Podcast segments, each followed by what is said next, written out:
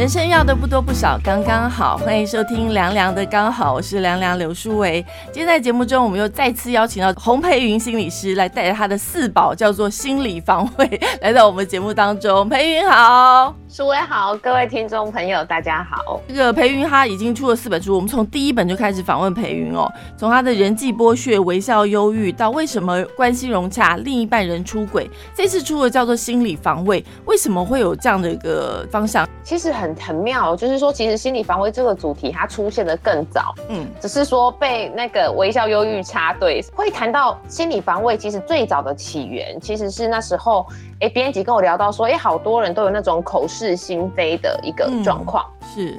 然后这时候就讲到说，哎，那这到底是跟心理学的什么机制有关？嗯，所以那时候就谈到了，哎，就是心理防卫啊，那是心理防卫机制的哪一种？好，会口是心非，就是反向嘛，就是反向作用是心理防卫机制的一种。嗯，然后这时候就让我根据想到，对耶，我发现所有的人哦。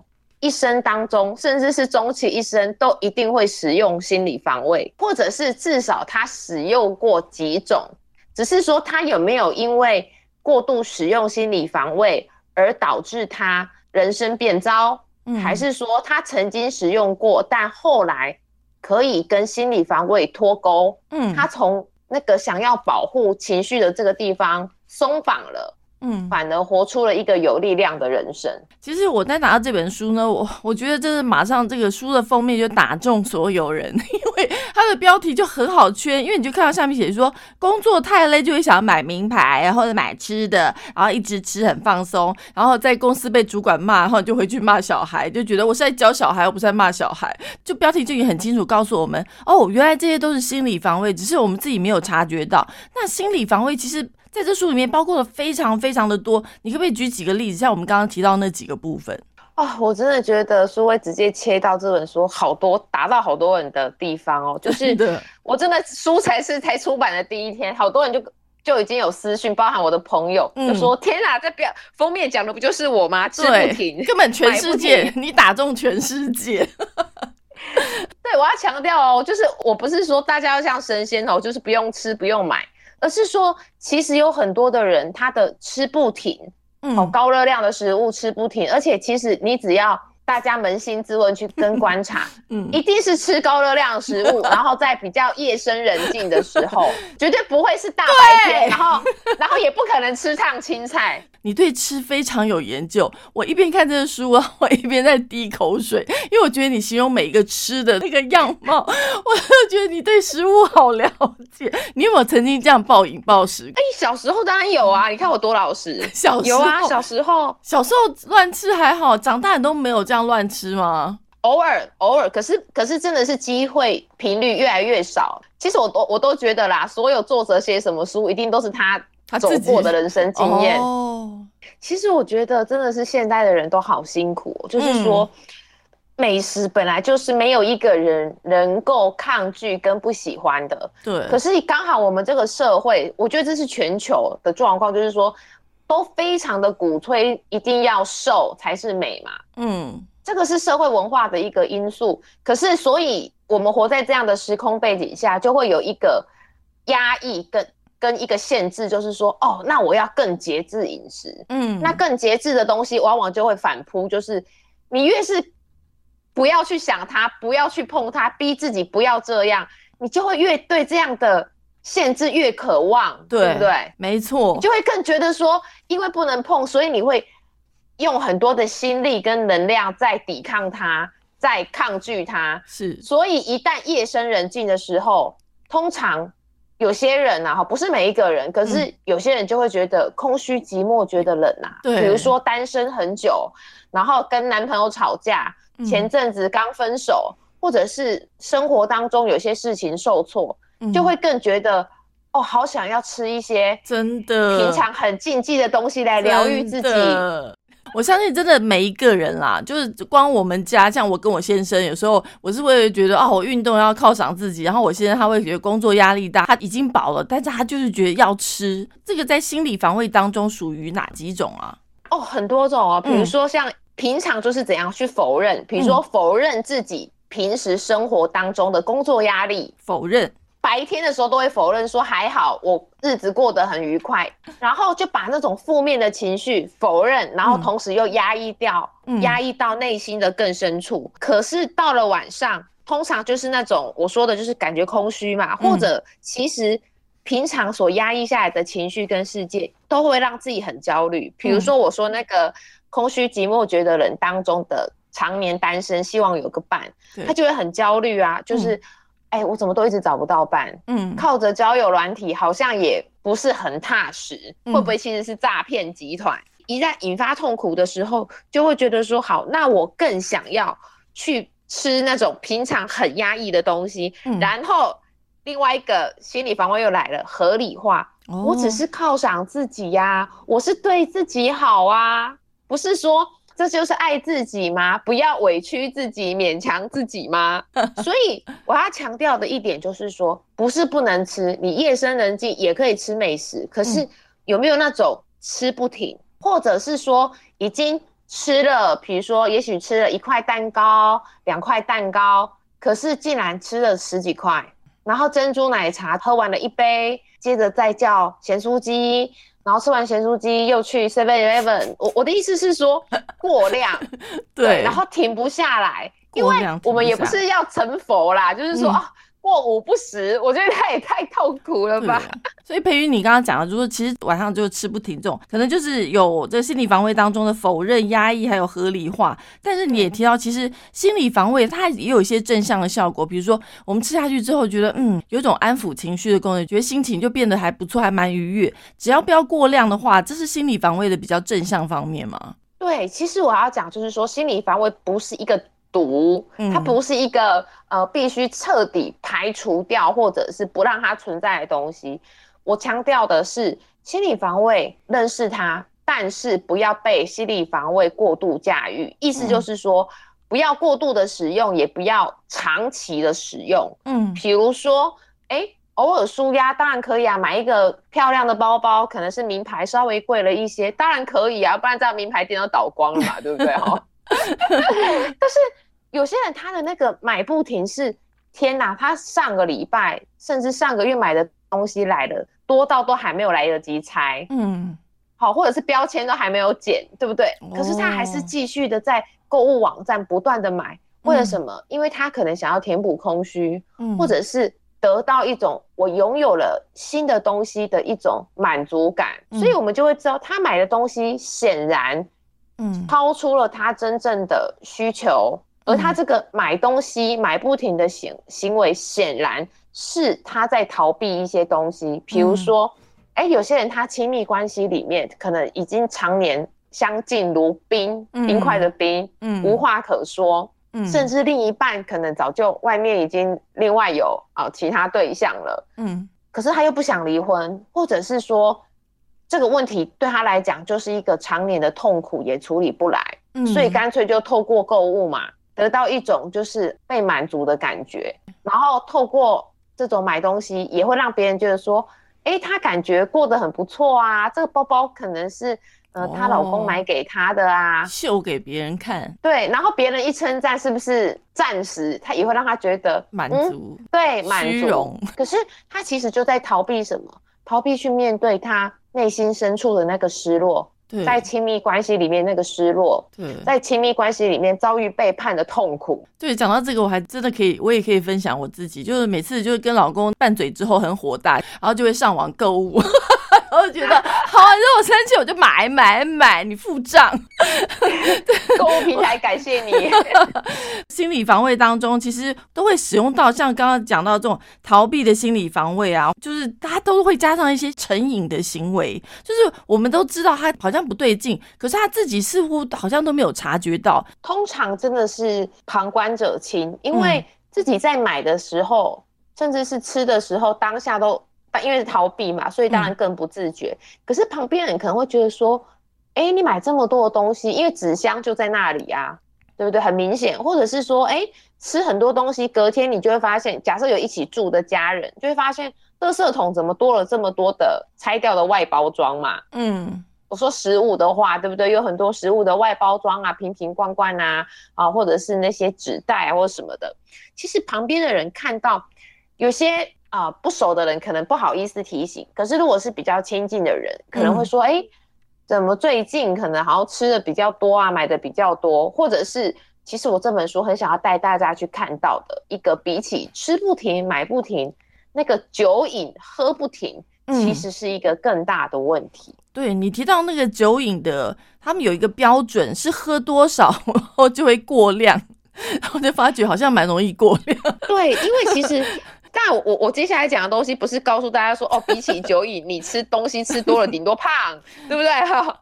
可是我要讲，就是说，我觉得酒瘾真的是台湾社会一个很大的隐形问题哦。就是说，其实大家应该常常有一种新闻，一旦一爆出来，一定很多人就开始下面的留言串就是会爆掉，嗯，就是酒驾的新闻。可是大家可以去想。酒驾的人是不是其实有成瘾的问题，有酒瘾的问题？嗯，意思就是说，绝对没有一个人哦，他的酒瘾是酒瘾的很快乐，人生很满足、很充实。可是到底是怎么去开始，开始去酗酒？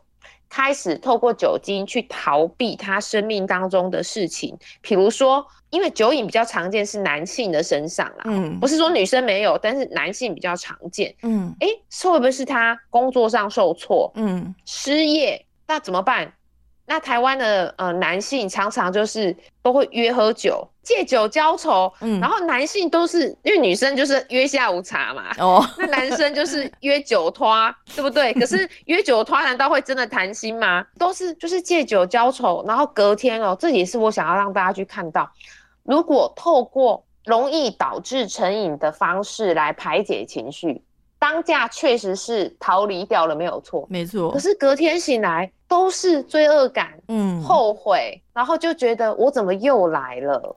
哎，我真的很糟糕，我真的很很没用，事情没有处理解决也就算了，还喝的一身酒臭味啊，甚至还有脱序的行为。嗯，我我自己几乎是滴酒不沾呐，哦，但是我真的是 很常遇到个案，或者是说有在喝酒的朋友，就会说天哪。他们自己真的喝酒之后，呃，可能会说了很多很后悔的话，对，甚至还会脱光衣服，对不对？对，就很多脱序行为，甚至在家庭当中产生家暴。就是我真的有好多个案，就会说，当然我说的个案是家中有酒瘾的爸爸，嗯，他说真的是不碰酒的时候人很好。可是啊，一喝酒之后，不管是精神暴力还是肢体暴力，隔天醒来又是什么下跪道歉认错，然后也会说，哎，昨天发生什么事情，我真的记不太清楚。好多喝酒的人真的都是这样。对，我说酒醉啦，酒醉到，没错，是这个样子。其实书里面讲到很多，就是成瘾的行为，很多人都说成瘾的行为通常都是慢慢变成一种习惯。哎，下班就喝两杯，然后心情不好再喝两杯，然后就变成四杯，然后晚上要放松再来两杯，然后就完全就开始过量，然后慢慢变成瘾了。心理防卫是内在的运作，那成瘾是外显的行为。你刚刚说到，其实终究还是要探索他内心到底发生一些什么样的事情。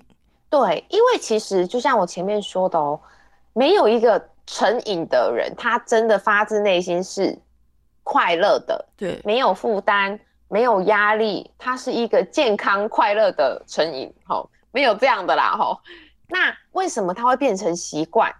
原因就是因为他已经长期的使用这样的方式去逃避问题，还有抒发情绪，嗯。也就是说，你会发现，通常透过吃东西的人，他可能就会不断的，只要遇到压力就是吃，遇到压力就是吃。嗯，那喝酒的人也是啊，想要逃避的时候他就喝酒，喝到烂醉。嗯，好，那想要买东西，就是大部分都有自己习惯的那个方式。嗯嗯，而久而久之，我觉得这就是一个大家很需要去警觉，跟一开始就要去培养一个自我觉察，就是说。哎，当我遇到压力跟不愉快的情绪的时候，我通常下意识的习惯会采取哪种途径？嗯，换言之，不愉快的情绪就是最早的起点。那不愉快的情绪，它其实是一个统称。所谓的不愉快的情绪，如果再细细的分解，就变成说，哎，是不是觉得很尴尬，觉得很丢脸？然后还有我们前面讲的空虚、愤怒，这些全部都是。不愉快的情绪，它其实是一个统称。如果今天有任何让自己很想逃离的情绪跟事情的时候，那么我们通常习惯用怎么样子的方式去抒发自己的情绪跟逃避？重点就是说，当我们有任何的不愉快的感觉的时候，它就是一个第一步的自我觉察嘛。可是很多人他就是一开始有自我觉察的时候。又很容易告诉自己没关系，我撑得住，然后把问题跟情绪否认掉，而不是去寻求一个比较中性或者是比较正向的管道去释放自己的压力。我每一本书都会告诉大家怎么去帮助自己从不愉快的情绪解脱跟走出来嘛。嗯。像我就觉得运动是一个很好的方法，可是我相信大家都跟以前的我一样，就是运动好累哦。对，都会瘫在沙发上，然后说好啦，我我下一次会运动，明天会运动，然后就一直不停的停下去这样子。对，然后明天就下雨呀，对不对？后天 后天好冷啊。所以我觉得应该是说，通常酒精。食物跟买东西，它比起运动是一个更快可以达成的事，所以这就是许多人为什么他们很容易把不好的行为变成习惯。那是因为买东西、吃东西还有喝酒，它是一个唾手可得，对，你可以放在旁边就来使用的东西。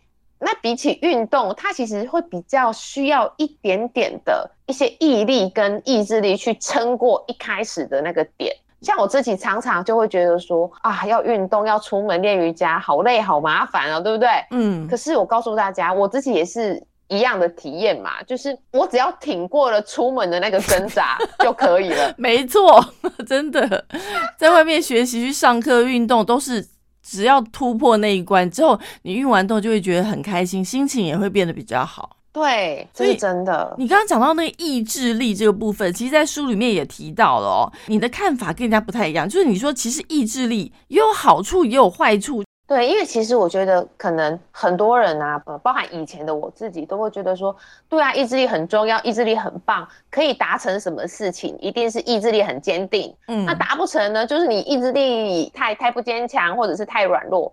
可是我真的觉得，我十几年的心理的工作经验，包含我也持续读很多的书，也不止心理学的书。我觉得啊，大家你只要观察你自己就够了。什么时候你意志力特别好，一定是一早醒来嘛。通常一早的时候，你的精神体力好，所以要做什么事情相对简单，比较容易达成。可是到，通常到了很晚的时候，你又忙又累又饿的时候，要坚持去做什么事情？往往就不是这么的容易，所以我觉得意志力它就跟能量一样，它其实是会有有增有减的。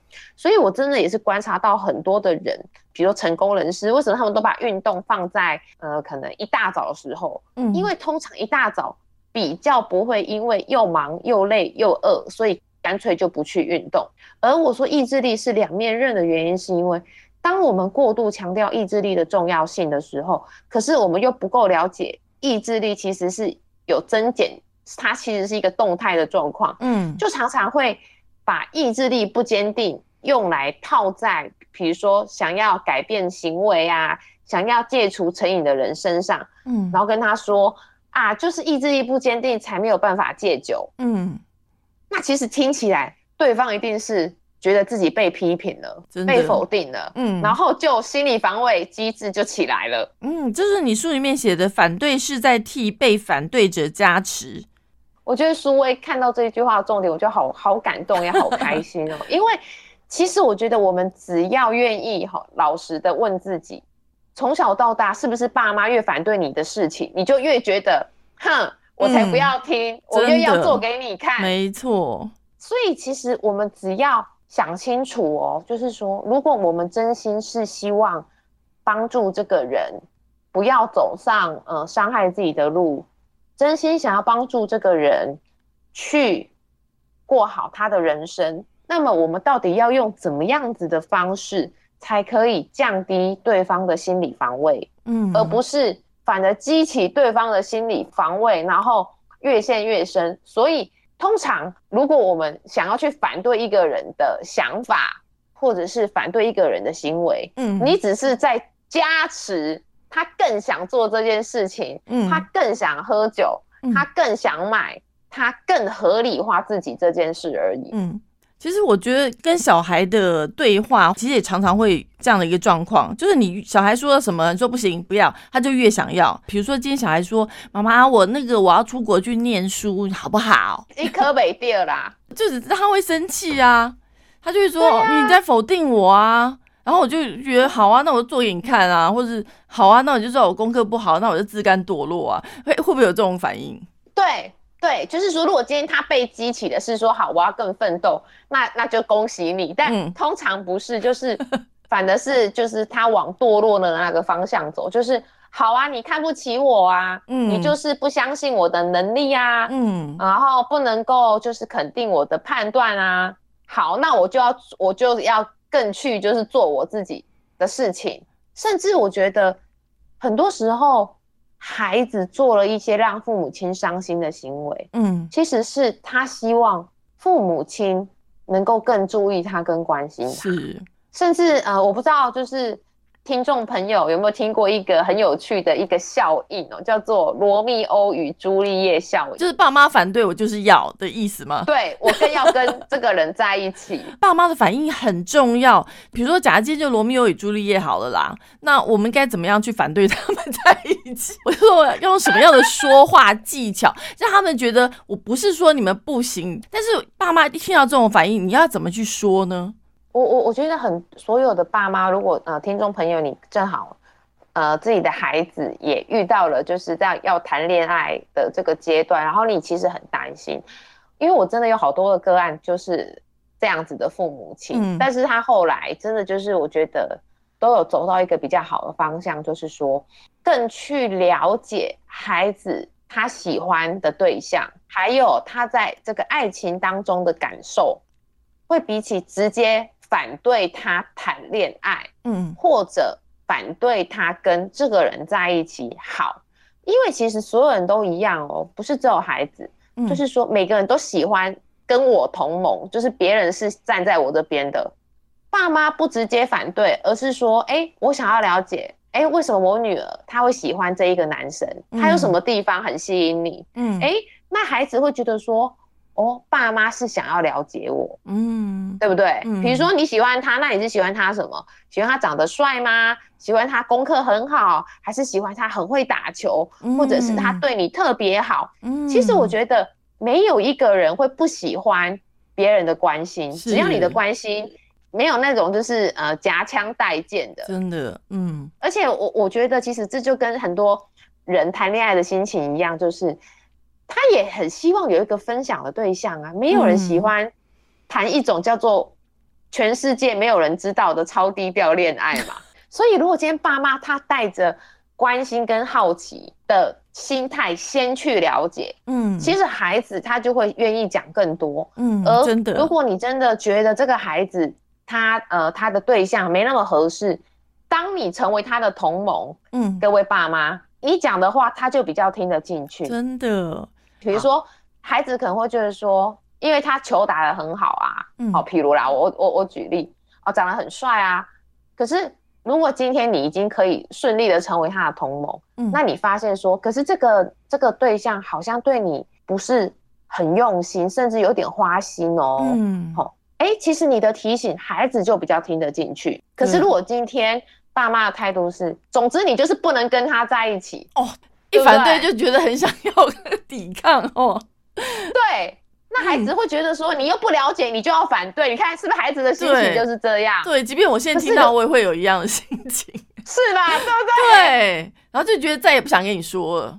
对，可是如果今天你你的做法是前面这样，就是对你去引导他去看到，或许嗯不是那么合适，而可以再考虑的地方，我觉得孩子的理智线就会跑出来啊。没有一个孩子说没有啊，爸妈，我就是想要打算谈一场被劈腿的恋爱，你不要阻止我，没有这种吧？对。所以他先获得一种认同感，就觉得至少爸妈说也其实并没有同意，但是也没有去立刻否定他。你让他感觉觉得，哎，你有在听我说，啊，他的内心就感觉比较舒服一点，然后反而愿意跟你讲很多。我觉得当爸妈也很不容易，或者是当朋友要劝另外一位朋友的时候，其实真的是就像裴云这本书里面讲，说反对是在替被反对者加持，你越反对他反而越想去做，也是刚刚裴云讲的罗密欧与朱丽叶的效应。所以今天在节目中，我们邀请到的是洪培云心理师来介绍他这本书，叫做《心理防卫》。谢谢培云，谢谢苏威，谢谢大家。